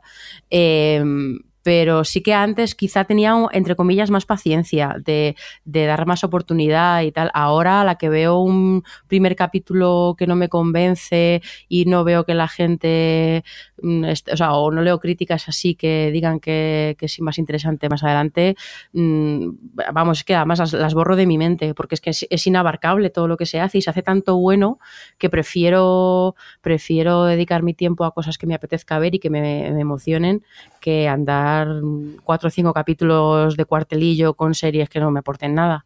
Muy bien, pues nada, vamos a seguir con más series, que todavía nos quedan unas cuantas que, que, ver. Nos vamos a por Billions, que también han visto tanto Adri como Alex. Volvemos a empezar contigo, Alex. Pues esta serie es la nueva de Showtime. Y bueno, es, nos cuenta un poco la, el enfrentamiento entre entre el, fis, eh, un fis, el, fiscal del estado, sí, ¿no? El fiscal y... El distrito, sí. Sí, del distrito y el personaje de Damien Lewis que es un, una empresa, el director de una compañía de... Ay, que no me sale la palabra. Eh, de brokers. Sí, de bro sí, todo esto. De brokers, digamos. De, Entonces, de Wall Street. Entonces es un poco como eh, el uno quiere atrapar al otro y es la típica serie de Juicios y economía. Sí, es típica serie de enfrentamiento entre dos, dos personajes con personalidades muy fuertes. No me ha parecido mal. El problema quizás que tienes es que son muy antipáticos ambos y en general todo el que pulula por esa serie, entonces cuesta un poquito más ahí engancharte. Pero creo que, puede, que tiene un punto de partida que puede ser interesante y puede estar bien. El problema es eso, que con tanta serie no sé si, si continuaré con ella o no. Yo he de decir que me ha provocado muchísimo rechazo. Eh, no me parece que estuviese, o sea, vi el piloto, me entró bien en cuanto a que es entretenido y tal, pero para mí tiene un fallo que Alex dice que es muy intensa, pero a mí lo que me pasa es que me parece, se me antoja muy, muy falsa, porque todo el mundo es el puto amo en esta serie. Todos los personajes, los dos protagonistas, todo el mundo que le rodea, las dos mujeres, eh, todo el mundo eh, va de sobrado, todo el mundo habla, Pero... o sea, es... Es como Sorkin, sí me... pero, pero sobrevitaminado. En plan. Pero a mí eso sí me encaja en ese universo. Pero todo el rato, no, pero si ya, ya no es que a ver, si no, si no tengo el problema, por ejemplo, hace poco vi a Steve Jobs y todo el mundo sabía lo que decir en cada momento y todo el mundo tenía la respuesta perfecta para cada conversación. Pero eh, ya no es un hecho de que la gente vaya de sobrada y eso pegue en este mundo de que tienes que ir de sobrado para, para demostrar tu poder. No, no, me refiero a eso, sino que eh, era todo tan frase, eh, recordar frases que dijo no sé quién, eh, todo tan de, de que si la moralidad, o sea, me parecía todo muy, muy intenso y muy, o sea, muy falso, todo muy de, de pose de hasta tal nivel que bueno es que hay de hecho hay un par de secuencias una con la psicóloga y, otra entre ellos dos tal que me reía carcajadas de lo ridículo que me resultaba lo intensos que, que estaban siendo no sé, a mí me provocó rechazo importante esta serie, la verdad. Y eso que ellos dos me encantaban como, como protagonistas de una serie de este estilo. Pero también he de decir que yo tengo una cosa con, con, este tipo de dramas de despacho, que me genera un poco de claustrofobia y al final son todo secuencias de a dos. Y si, y si no entras en su tono, en este caso, pues lo que hemos comentado, pues desde luego que no, que no, para mí no, para, vamos, que no voy a ver más, lo tengo clarísimo. Muy bien, pues seguimos con más series que hemos visto. En este caso nos vamos por este Cooper's Barrett Guide to Surviving, Surviving Life, que es un bonito título para que me equivoque yo al, al decirlo. Y es la comedia de 20 minutillos, eh, que es de tres amigos que han acabado de estudiar, viven juntos y aparte por ahí por lado también el hermano de uno de ellos. Y, y el piloto eh, no tiene ningún tipo de gracia. Personalmente a mí no me hizo nada de gracia, pero sí que es verdad que vi el segundo y, y mejora un, un poco. Joder, Jordi, de verdad. Ya ¿eh? está, ya está. dejadme en paz, dejadme en paz. Pues estamos, estamos hablando con la persona que ha seguido viendo o que siguió viendo durante mucho tiempo Doctor en Alabama o Doctora en Alabama. Así que tampoco os sorprendáis tanto. Doctor en Alabama. Heart of Dixie. ¿no? Heart of ah, vale, Dixie. Heart of Dixie, vale, vale. Heart sí, of sí. Ay, Doctor en Alabama, Heart of Dixie. Oye, basta ya con Heart of Dixie porque creo Ay. que me quedé en el décimo de la primera temporada y, Eso dices. Oye, y Amirito, tengo cada una uno, fama ahí de... He, he visto...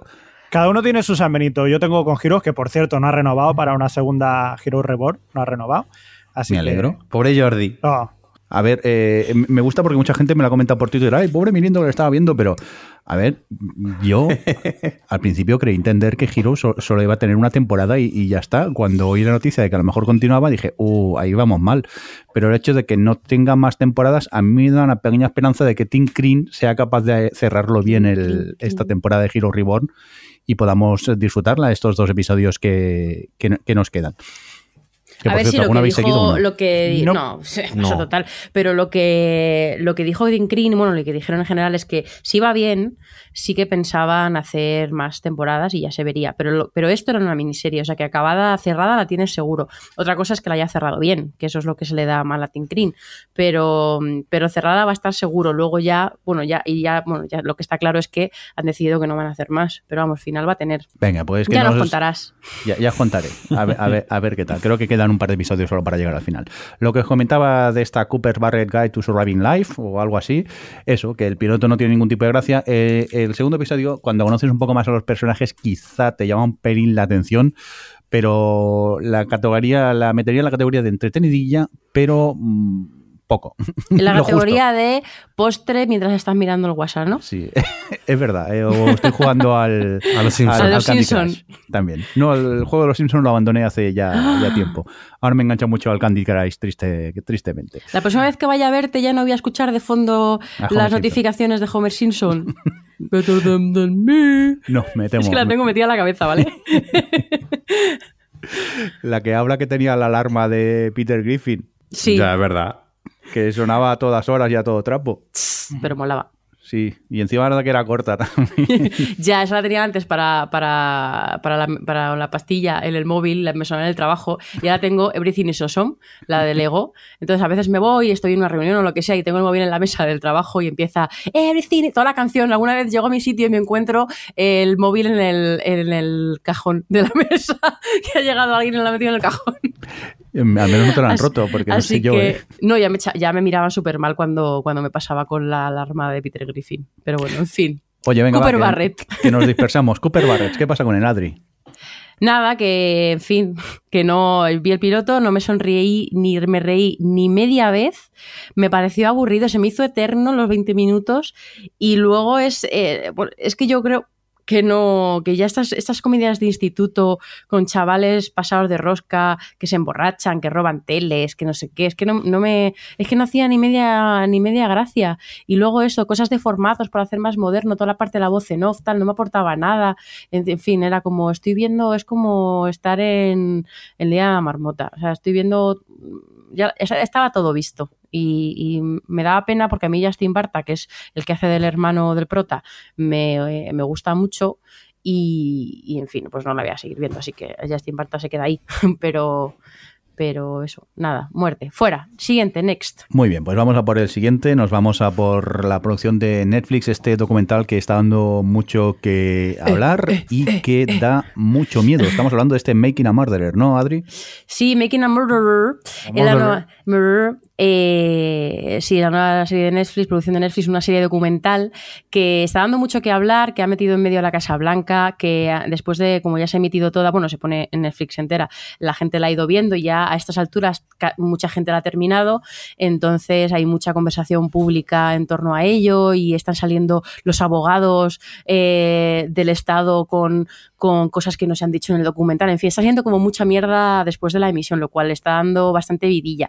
Eh, para el que no sepa, Mickey Murderer es, sí, es un, eso, como os he dicho, un documental que sigue el caso de Steven Avery, un hombre que, que metieron en la cárcel por acoso, bueno, por abuso sexual eh, durante 18 años y salió porque salió exonerado porque una prueba de ADN demostró que, que era inocente. Entonces salió después de estar 18 años en la cárcel. Y entonces al volver a casa estaba todo feliz, en plan, ¡ay, he recuperado mi vida! Eh, le odiaban un poco en la poli por cosas que te cuentan en el, bueno, aparte de porque, en fin, había salido y ellos seguían convencidos de que era culpable. Sí, le puso una eh, demanda de no sé cuántos millones. Eso, le puso una demanda de no sé cuántos millones que tenía que pagar ese estado, de hecho ese condado, eh, y casualmente aparece una mujer muerta a la que le encasquetan también el cadáver al tipo este. Y todo el documental te cuenta, como bien indica el título Making a Murder, construir un asesino, como todos los abogados, cosa, como todo el sistema legal, judicial, policial de, ese distrito, de ese condado, como se llame, em, eh, hace lo posible para, que le, le declaren culpable en el juicio. Y, bueno, yo me he enganchado, Like No Tomorrow. Venía también de ver The Jinx, que me enganchó mucho. Me parece un documental bastante más interesante que este por otros aspectos. Pero Making a Murder me ha sorprendido mucho porque me parece que tiene una ventaja única y es que tiene una cantidad de material impresionante. Tiene todos los testimonios, todos los interrogatorios, el juicio entero. Eh, entonces está muy bien montado. Bueno, no hay un trabajo de, bueno, de manipulación un poco, pero desde mm, exhaustivo de, ordenar mm, de forma muy clara para redirigirte como hacen en The Jinx, sino que aquí te lo van poniendo todo de forma secuencial, lineal, eh, muy bien explicado y muy bien contado para que lo sigas, pero es más eh, divulgativo, periodístico, reportero que, que, cinematográfico como es The Jinx. Y, pero engancha mucho tiene alguna cosa mala y es que sí que es cierto que puede ser que esté, que esté un poco alargado, que son 10 capítulos que quizá podían haber dejado fácil en 8 o en 7, sobre todo el postjuicio y, que a mí me generó mucha frustración nivel darle puñetazos al sofá, ¿eh? os lo digo en serio que tengo testigos, porque me resultaba muy frustrante muchas cosas eh, y cómo trataban a alguna gente y porque estamos, perdón que estoy hablando mucho, pero es que mm, estamos hablando, son todos los que salen, son todos paletos, eh, que no se enteran de lo que se está pasando y hay un chaval jovencillo que está incluido en el caso y tal, que, el pobrecito nunca se entera, no sabe lo que le está pasando alrededor y a mí me generaba un mal rollo y una frustración ver cómo le tratan y ver todo lo que le pasa, que he sufrido mucho viendo esto. Yo estoy en. igual que tú, ¿eh? es, es muy frustrante ver este documental, a la vez que es adictivo y, también depresivo ver el, sistema judicial norteamericano, que parece ser que o, tienes dinero o como seas pobre, tienes mm, pues muchas probabilidades de acabar en, eh, en, la cárcel por algo que posiblemente ni, ni hayas hecho. Y, la verdad que es eso, que a mí me gustó. Es decir, que el, primer y segundo capítulo van a un ritmo tan lento y más inconscientemente si lo comparas con The Jinx, que, dices, no, me aburre, no, puedo con ella, pero bueno, me insististe tú tanto por el grupo de WhatsApp que vi el tercero, al tercero ya le pillé más el truco, cuarto, quinto, sexto y... Es que cuando empieza el juicio la serie va para arriba. Pero sí que es verdad que es lo que dices tú, que quizá con menos capítulos me hubieras contado lo mismo. Tengo la sensación que a veces se repiten un poco en lo mismo, pero por otro lado también si eres capaz de aguantar esa lentitud, ves cosas que, que, en otros documentales no ves. Porque claro, es que te ponen un juicio casi entero. Claro, a mí eso me ha resultado muy interesante por eso. Y todo, y el, todo el proceso, todos los interrogatorios enteros, para que tú, porque al final lo hace bien eso el documental, que lo, está hablando de, de, cómo, de cómo un puñado de gente ha manipulado y ha distorsionado las cosas para, para conseguir lo que querían. Entonces, claro, eh, supuestamente, ¿eh? Supuestamente, supuestamente, por supuesto. Eh, o sea, teniendo en cuenta, o sea, partiendo de la hipótesis que tiene el propio documental. Pero, mm, pero claro, no tenía mucho sentido eh, que nos cortasen a nosotros las cosas, ¿sabes? Que, tuviese un gran trabajo de edición cuando la gracia está en pues ver el interrogatorio entero y ver cómo evoluciona y ver cómo el policía pues eh, hace lo que hace y ver el juicio entero y ver cómo reaccionan todos los, los acusados, vamos, los testigos y tal, haciendo tipo de preguntas. O sea, es un documental que sí que es cierto que requiere que, te metas en lo que te está contando, pero si estás dentro, a mí me resultaba muy interesante ver todo el proceso. Sobre todo porque a mí la justicia americana es que me flipa. Me flipa.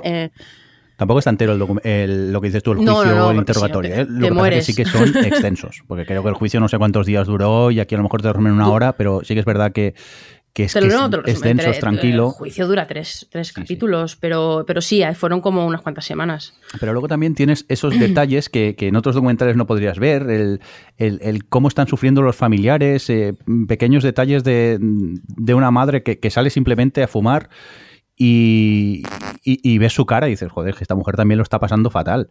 Y, la prensa, cómo trabaja la prensa durante, todo el, durante todo el proceso. Pero bueno, creo, creo que a nosotros nos gustó, pero Javi, por ejemplo, esto fue una barrera para él, ¿no, Javi? Sí, efectivamente. Eh, yo entré más o menos en lo que me estaba contando, sobre todo porque ya había pasado, eh, como decíais antes, el tema de Jinx, que me encantó. La verdad que lo pasé muy bien con The Jinx y, me enganché muchísimo. Y este pues era una de las cosas que me llamaba bastante la atención, pero no he podido entrar. No he podido entrar en ningún momento dentro de la serie. Quizás es lo que estáis diciendo que es demasiada información lo que te están dando y sobre todo que, que no me parece a mí nada interesante eh, ver un juicio entero, por mucho que tenga razón o no tenga razón, sea quien sea. Es un caso que está muy bien, que cada uno pues eh, podrá ver y tomar parte de uno de otro, pero yo verdaderamente me aburrí muchísimo. De hecho, me pasó que estaba viendo en el capítulo 4, me pasó dos días seguidos que me quedé dormido y Netflix seguía para adelante y no me hacía caso, seguía para adelante cuando me despertaba, estaba en el 5 y pico y, otra vez a echar para atrás y ese día siguiente otra vez ya dije, mira, ya no puedo más que está muy bien, o sea, no te digo yo que, pero se me ha hecho muy pesada, muy lenta, muy farragosa. Es ¿eh? y, lo he dejado, lo he dejado. Javi, necesitas, Javi, necesitas eh, el enlace ese que nos mandaron, esos calcetines que se conectan a Netflix y, si se dan cuenta que te duermes se para Netflix. no gano, no gano Nos lo mandaron por Twitter, creo. sí, sí. Sí, también puedes sincronizar ahora los, los relojes, estos, los relojes mm, cuantificadores y los smartwatch y tal, los puedes sincronizar eh, con Netflix para que te despierten. También hay otra opción que es eh, ver otra cosa que no me duerma. Sí, sí, no, desde luego. Quizás es más barata y más. Oye, si estás descansado. no, eso sí, eh, he dormido la mar de bien. No, no, he pensado en matar a nadie, por eso sí, no, no, no. Que a veces sueñas con lo que ves, pero no. no. Por eso veo porno, pero no, vamos otra cosa. La verdad que Making a Murderer es un gran documental, pero que eh, es difícil de ver, ¿eh? es, es, denso y, es difícil quizá conectar con, él, pero si conectas, pues es un gran documental. Si queréis meteros en el, tema de, esto, una investigación sobre, sobre un caso, sobre un juicio que no haya quedado resuelto, todo este tipo de cosas, quizás la, la mejor opción es empezar con The Jinx y luego si os mola el, tema y eso, pues ya empezar a seguir con Making a Murderer. Muy bien, pues vamos a continuar con más series. Nos vamos del documental al sci-fi, a la ciencia ficción. Para eso eh, vamos a hablar de The Expanse, este piloto que hemos tenido los cuatro la oportunidad de ver y que empezamos contigo, Alex. ¿Qué tal? Cuéntanos más o menos de qué va Expanse. ¿Has sido capaz de entender de qué iba o, qué? Pues como además lo quité a los 15 minutos, eh, tampoco recuerdo muy bien de qué iba. Sé que había como una estación espacial y había detectives de los bajos fondos y, gente con secretos y nada, me aburrí un montón. Y eso que luego las críticas que está leyendo, los comentarios de la gente que ha seguido viéndola habla bien de ella y dice que,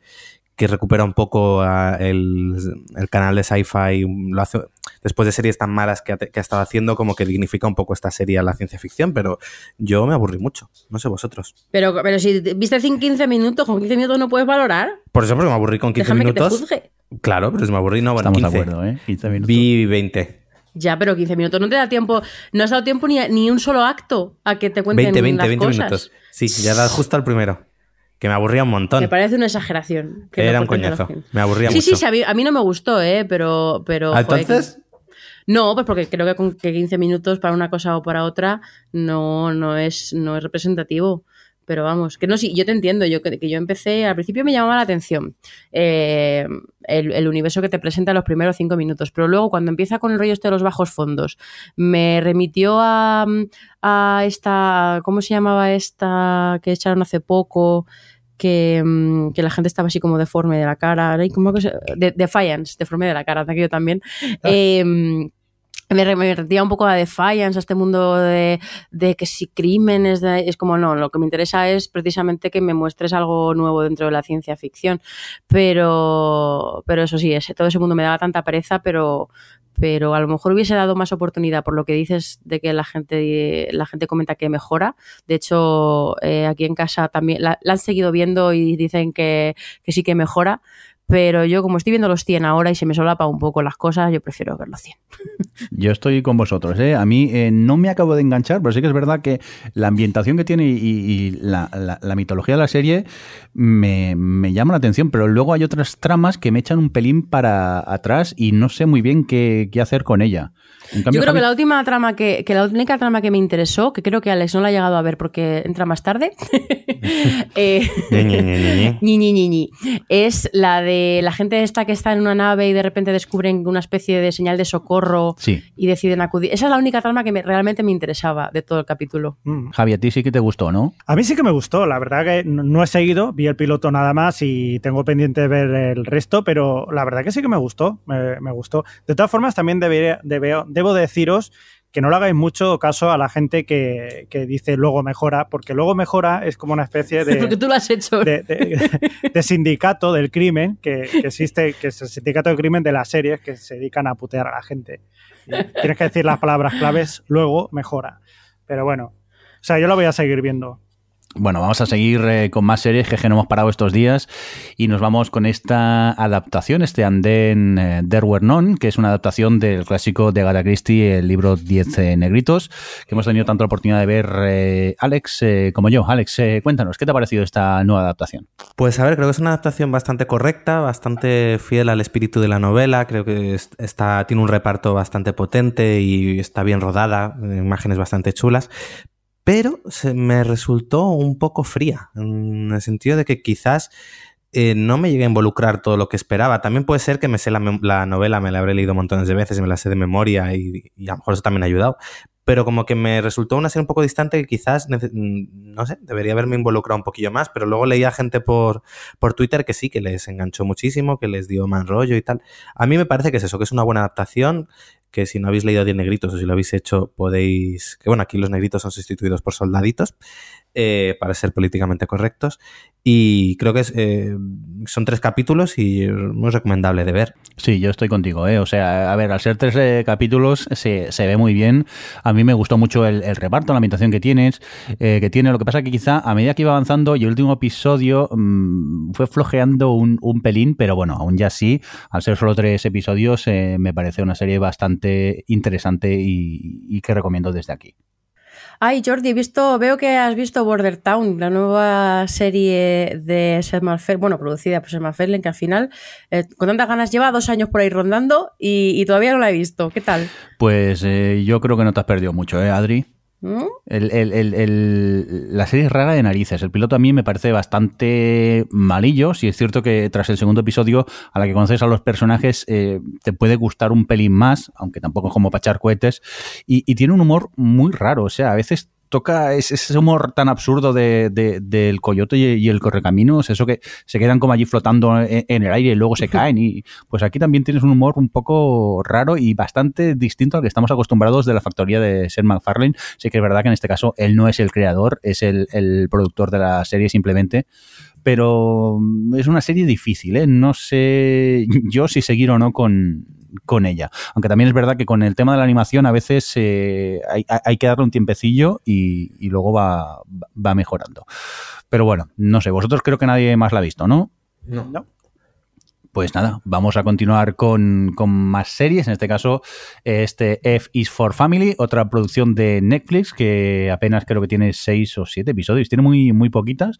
Es una serie de, animación, eh, la cual está situada en, los años 70 y es el seguimiento de, una familia. La serie es muy políticamente incorrecta, tal y como dicen ellos. Es eh, una serie ambientada en esa época en la que podías dar un bofetón a, tu hijo, fumar en el interior de, de cualquier lado o, llevar un arma al aeropuerto y, no pasaba nada.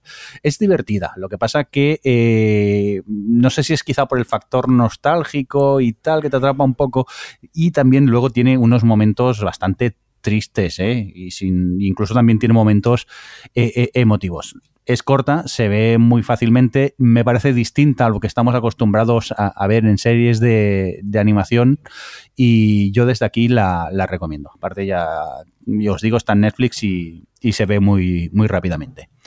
Esta tampoco la habéis visto, ¿no? No. No. Hay que ver, es que no, no me veis comedias. No, no, no ¿Qué, qué, Yo no puedo. Me ha dicho el médico que no me ría. Vaya excusa más, más mala la, tuya.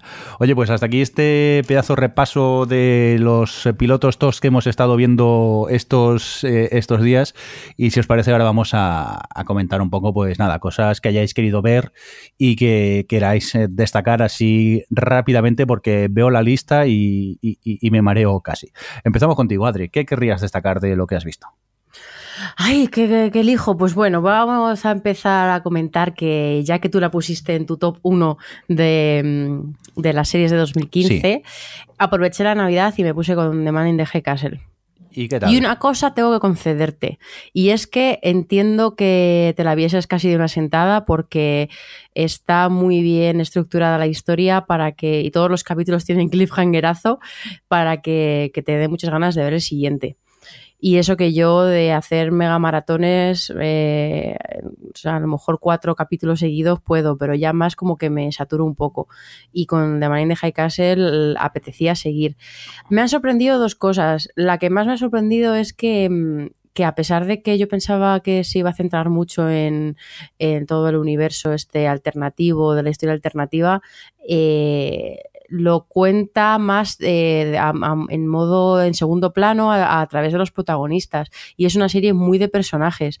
Y de al principio después de ver dos, dos, capítulos y tal pensaba que lo que más me iba a interesar o a lo que me iba a llevar un poquito de la mano iba a ser la historia de la protagonista y de, de la resistencia y demás. Y al final ha sido todo el universo político de, los japoneses y los nazis y, su, y sus tejemanejes que, con los que se andan en, en la serie, lo que más me ha interesado y los personajes que más me han gustado, porque son los personajes con más dobleces y, bueno, el, el, nazi jefe y el chino jefe, que el, creo que era el ministro de Comercio, si no recuerdo mal, que, aparecen, son los mis dos personajes favoritos y son los que, los que más me han estimulado de la serie, yo creo.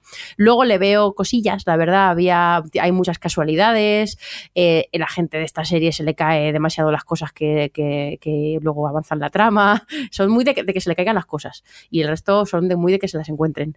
Pero, pero salvo casualidades y tal que tenías que, aceptar, yo las he de decir que las aceptaba de buen grado, ¿eh? porque todo lo demás me gustaba mucho y el universo me resultaba muy interesante y, tiene, tiene propuestas morales eh, que, me, que, me, que me gustaban y me, vamos, que me hacían seguir con bastante interés. O sea que eh, yo lo recomiendo. El visionado además no es, no es muy larga, se ve muy, y eso, y es o sea que es muy entretenida y y muy adictiva.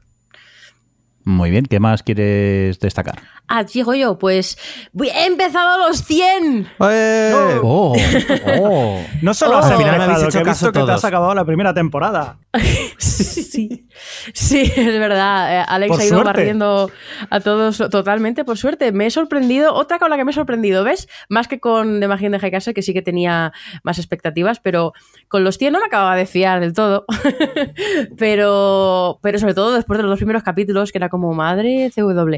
Pero, pero crece mucho la serie. Me han sorprendido también dos cosas. Eh, primero, los personajes, porque a pesar de que son todos chavales con bastante potencial de ser irritantes e insoportables, eh, la mayoría me, han, me han gustado porque te sorprenden, te sorprende las decisiones que toman, cómo las toman, eh, los fuertes que son unos, los, lo, que, lo que cambian otros y luego la capacidad de la serie de cargarse gente, porque o sea, he visto la primera temporada, creo que son, no sé cuántos eran, 12, 13, era, son pocos porque era media temporada, y, en todos los capítulos muere alguien y en algunos mueren 300 personas. O sea que es una, cosa de morir eh, constante. Y, luego la otra cosa que me ha sorprendido, y me y me ha gustado mucho, por supuesto, es que eh, constantemente eh, me creía muy, muy guay eh, anticipando todo lo que iba a pasar. Entonces, cuando había algún giro de trama, yo decía, aquí va a pasar esto, esto y esto, y ahora van a bajar esto, entonces esto y esto y esto. Morían todos. Y, así. y entonces, todo el tiempo yo, yo creía anticipar lo que iba a pasar y la serie me sorprendía yendo por otro lado. Y los personajes, sobre todo, me sorprendían tomando otras decisiones a las que yo anticipaba. Entonces, me ha resultado muy, muy entretenida de ver y muy interesante ver por dónde llevan los personajes. O sea que estoy. Y luego la producción, la dirección. O sea, eh, me parece una serie eh, mínimo solvente, de, vamos, de solvente para arriba. Y no me esperaba, porque como todo el mundo decía, es que la segunda es mucho mejor. Y digo, bueno, pues la primera será entretenidilla. Pero no, la primera ya me ha parecido bastante, bastante buena. O sea que que muchas gracias por la recomendación, que estaba además todo el mundo ya era presión social lo de los 100. Ya que disimula muy bien que está rodada en el jardín de atrás de la CW. Total, el bosque, el bosque da mucho el pego. Y, las partes de espaciales, bueno, ya ha empezado la segunda temporada y en el segundo capítulo ahí hay un momento Gravity que me ha dejado con el culo torcido.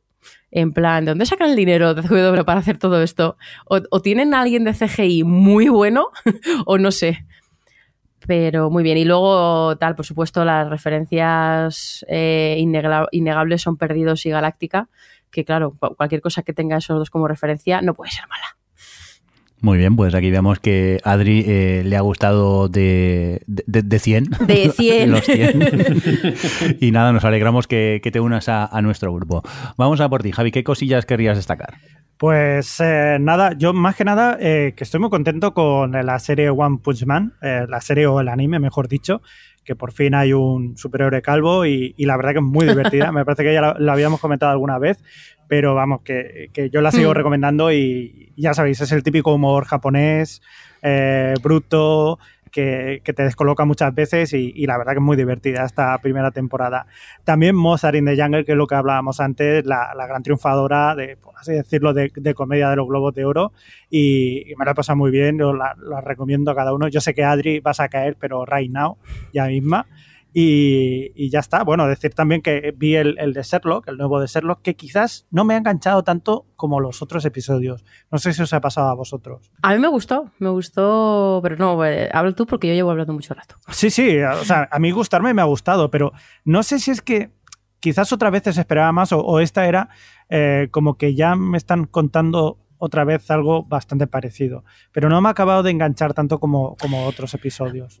Quizás, a mí es que me gustó cómo justificaban el hecho de que están en, en 1800 y, me resultaba muy divertido ese juego. Y luego, eh, sí que es cierto, tienes razón en una cosa, ¿eh? estoy de acuerdo que al final eh, la historia de lo que es este, este capítulo reitera mucho en, los puntos clave así temáticos que tenía la, tercera temporada, no, segunda, no, tercera temporada.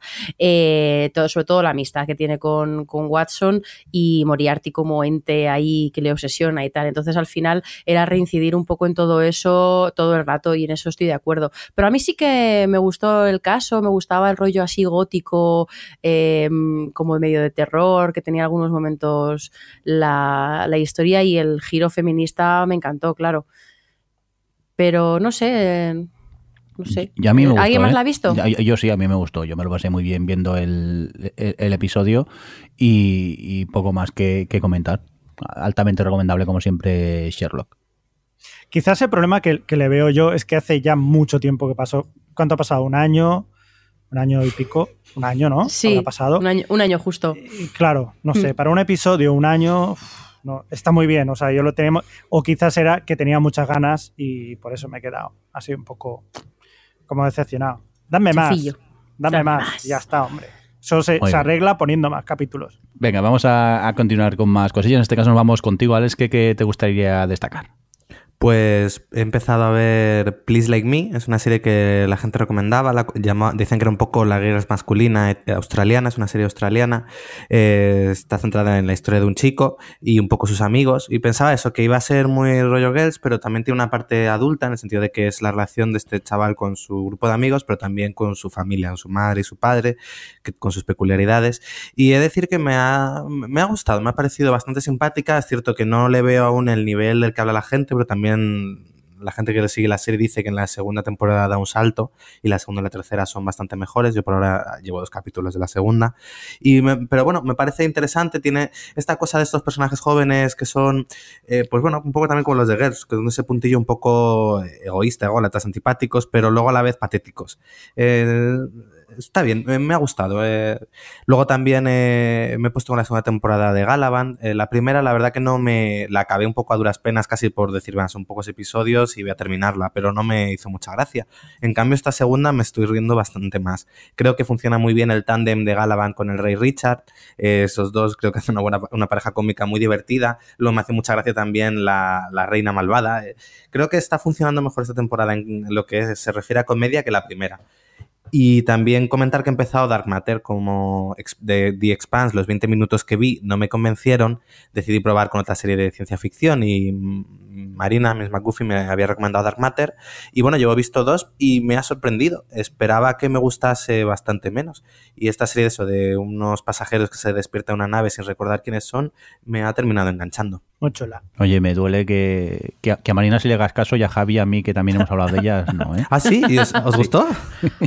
pues sí, pues sí. ¿Ah, sí, compañeros de podcast, decidme. Mi, padre, me, mi padre me, hace lo mismo. Yo hablo bien de los 100 y no la ve. La veis vosotros y se pone a verla. O sea que... Ya no te vamos a hacer caso con, con de 100 que lo sepas. Ah, también puede ser que, como faltaste algún episodio, eh, puede ser que hablásemos justo en ese episodio. A mí Darmator me gustó, es una es ciencia ficción de serie B, porque hay poco dinero, pero me lo paso muy bien con lo que me cuentan y me interesa y me entretiene muchísimo. Sí, los personajes funcionan bien, me sorprendió. Y eso que es bastante claustrofóbica, porque pasa casi todo en, en espacios cerrados, pasa dentro de la nave pero que sí, que sí, que es una, serie que funciona. Los diálogos, los personajes, las situaciones, a mí me, me engancha, sí.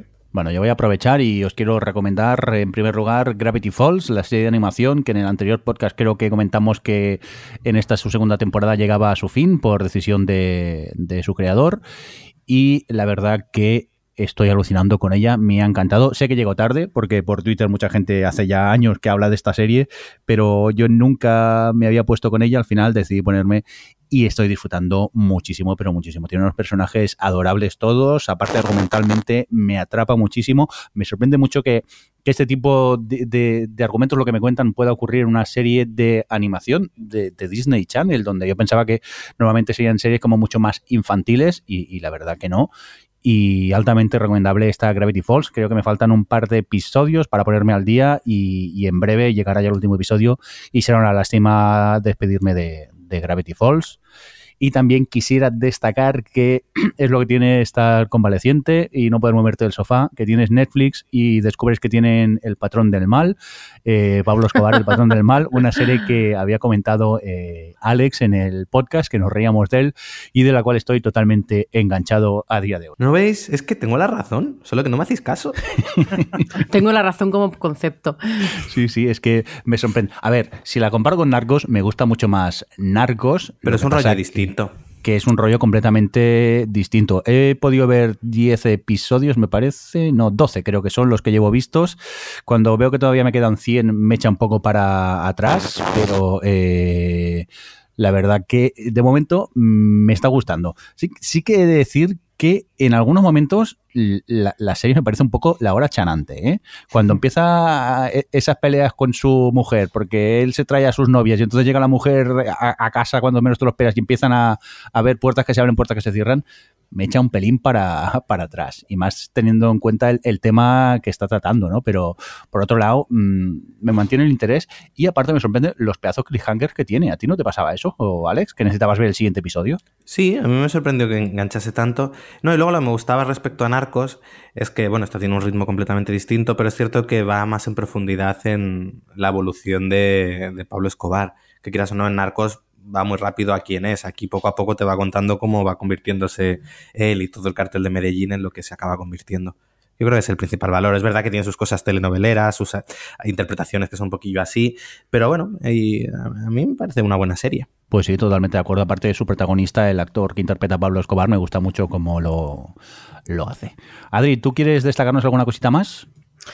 Pues ya que me preguntas. Eh, Segunda ronda. Segunda ronda, güey. Hemos hablado de Making a Murderer y hemos así mencionado de refilón de Jinx, pero tengo que decir que también he aprovechado las navidades para ver de Jinx, de hecho fue la primera que vi, la vi antes que Making a Murderer, y muy rápidamente, porque ya la habéis comentado vosotros aquí, tengo que estar de acuerdo con vosotros, que la recomendabais y que, que hablabais de lo, adictiva que es y de lo, de lo increíble que es. Y, bueno, la vi, la vi, en dos días porque necesitaba saber. y luego, sobre todo, destacar el montaje que tiene, como Andrew Yarecki administra muy, muy bien toda la información que tiene sobre el personaje y sobre todo lo que, bueno, pues, pues todo su vida, lo que, lo que tiene detrás.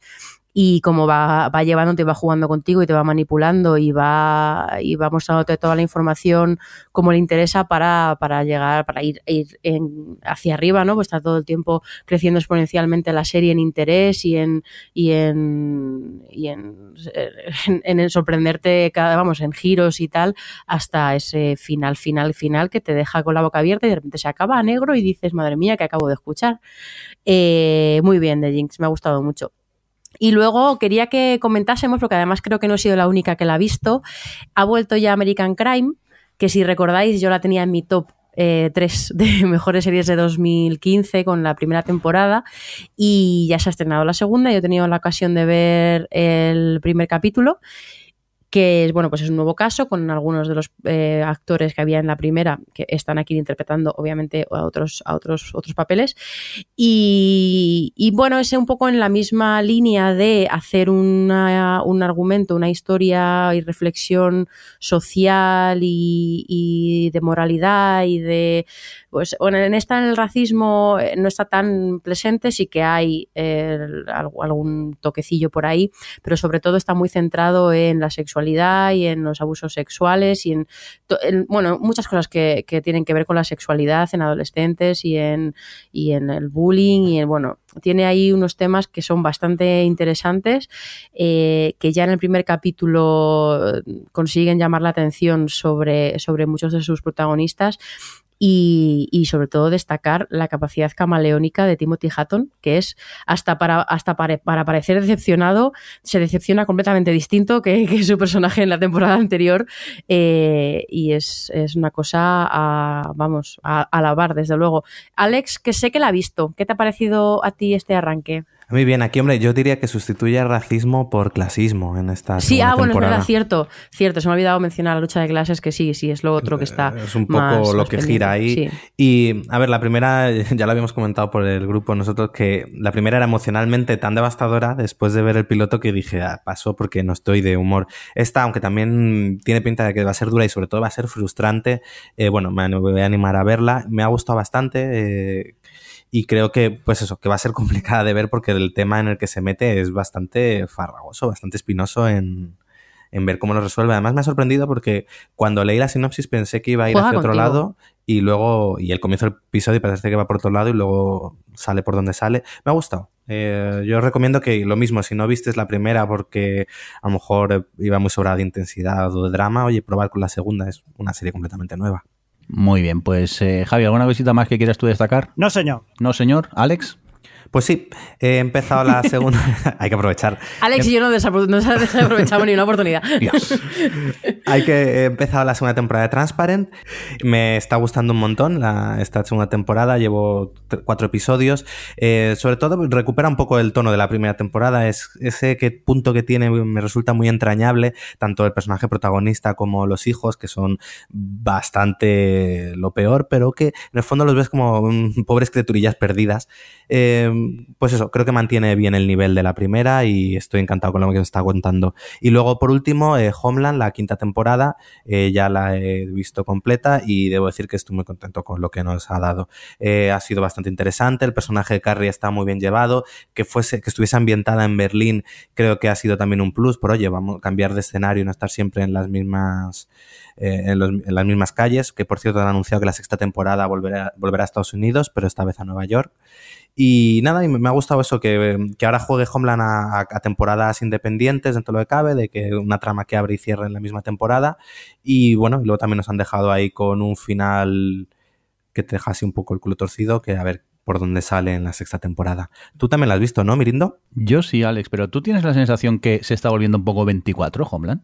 Un poco. son los mismos. La, temporada anterior era puro 24 y está también. La temporada anterior, recuerdo, hacia el quinto o sexto episodio, tiene varios capítulos que parece que van a acabar con la pantalla partida y el cronómetro poniéndose a cero. sí, eh, yo, creo que ha sido el, gran cambio de Homeland, ha sido finalmente cuando tras la fallida tercera temporada dijo, venga, vamos a, a olvidar eso y cogieron un poco el esquema de 24, a ver, sin tantísima fantasmada, pero también con sus cosas, y es lo que están haciendo un 24 como un poco más culto, podríamos decir. A mí me ha gustado mucho, ¿eh? yo me lo he pasado muy bien con, ella y es eso, se acababa un episodio, tenías ganas de, ver más y por no chafar trama, mm, no diré mucho más, pero que altamente recomendable esta quinta temporada de Homeland.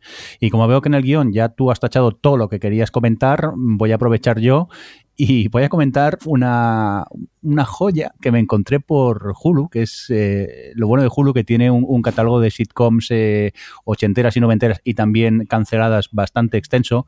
Y aquel un día trastando me encontré Stacked, que es una serie mm, del productor ejecutivo Steve Levitan, que lo conocemos, por ejemplo, ahora mismo por Mother Family, la cual está protagonizada por Pamela Anderson y Christopher Lloyd, entre otros.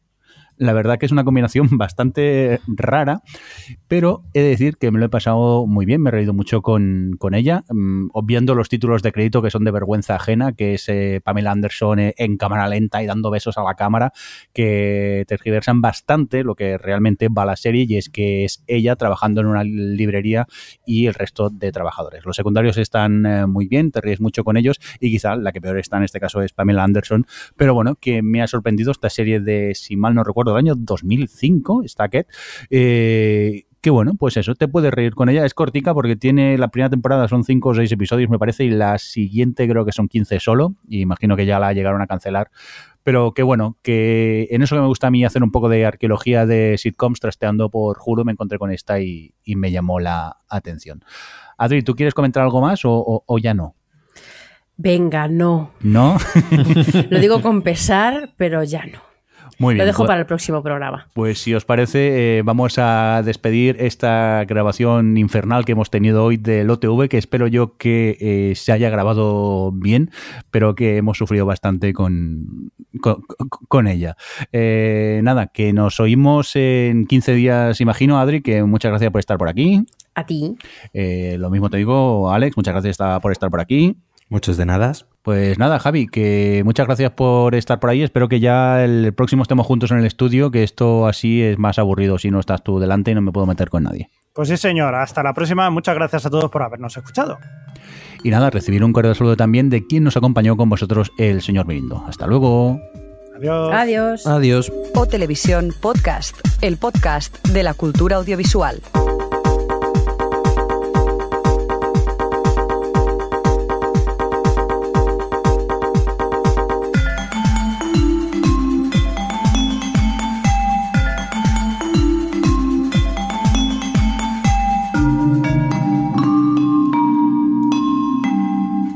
Hombre, yo para pagar 10 euros y ver 20 minutos de publicidad, pues lo pago y veo un montón de series y películas en Netflix. Ya está.